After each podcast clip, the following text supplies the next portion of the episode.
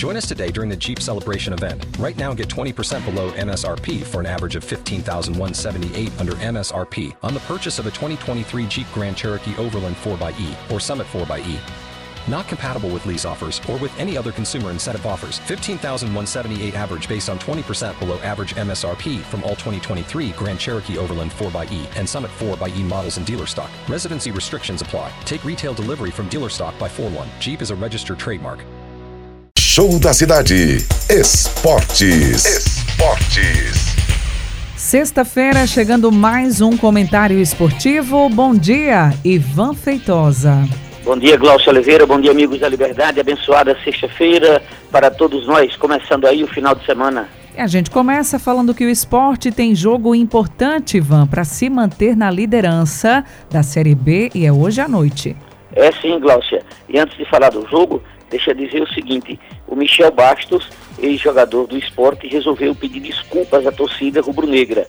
É que ele participou de um podcast na segunda-feira e quando falou de sua passagem pelo esporte, ele ironizou aquilo que é mais sagrado para o torcedor rubro-negro, o hino do esporte, o seu grito de guerra, casar, casar, casar.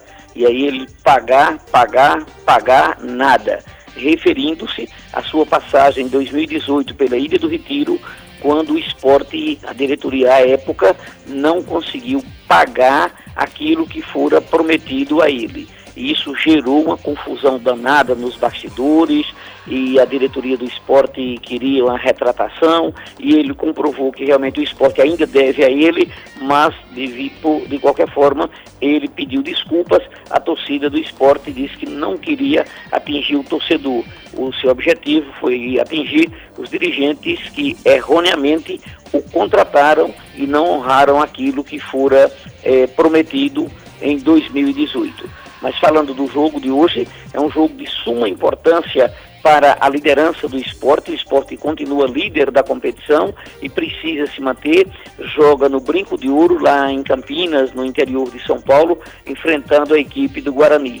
Diferentemente da partida passada, onde não teve sua dupla de laterais titular, o esporte terá hoje à noite o Eduardo e o Filipinho, e o Filipinho, vez por outra, tem feito gols e o foco é justamente a vitória, porque está muito apertada ali. Os quatro primeiros colocados, é, diferença mínima de um para outro. O esporte tem 45 pontos. Veja que o segundo colocado é o Vitória da Bahia com 44 pontos, dizer, um ponto de diferença. Novo Horizontino e Vila Nova, terceiro e quarto colocados, respectivamente, ambos têm 42 pontos. Então, qualquer tropeço de uma dessas quatro equipes poderá sair. It is Ryan here and I have a question for you. What do you do when you win?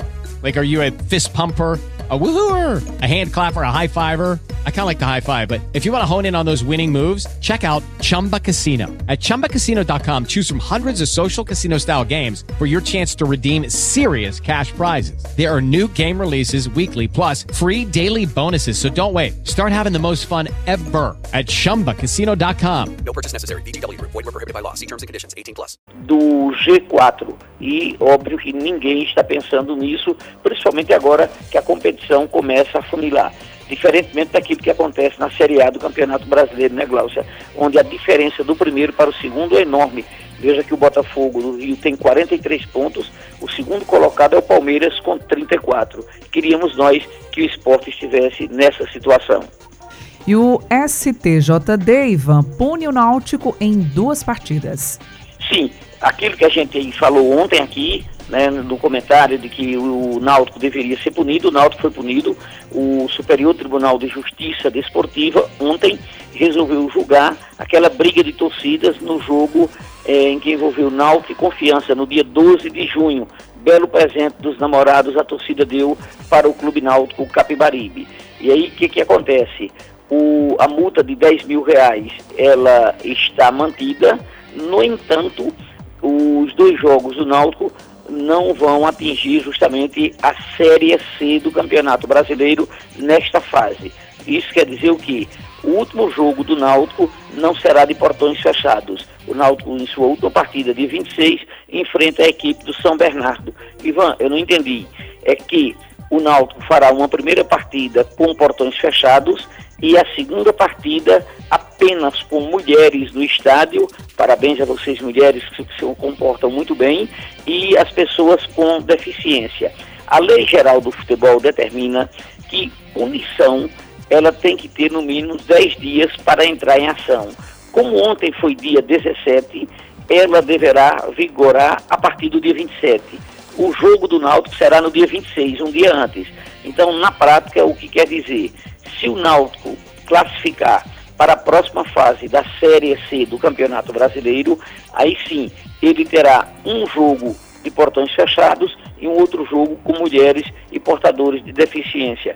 Mas, Ivan, e se o Náutico não classificar? Aí a punição vai valer para o campeonato pernambucano da temporada de 2024. Grande abraço a todos, fico por aqui e se Deus quiser, Ele quer, amanhã a gente volta aqui no Show da Cidade, de preferência falando de uma vitória do esporte diante do Guarani de Campinas.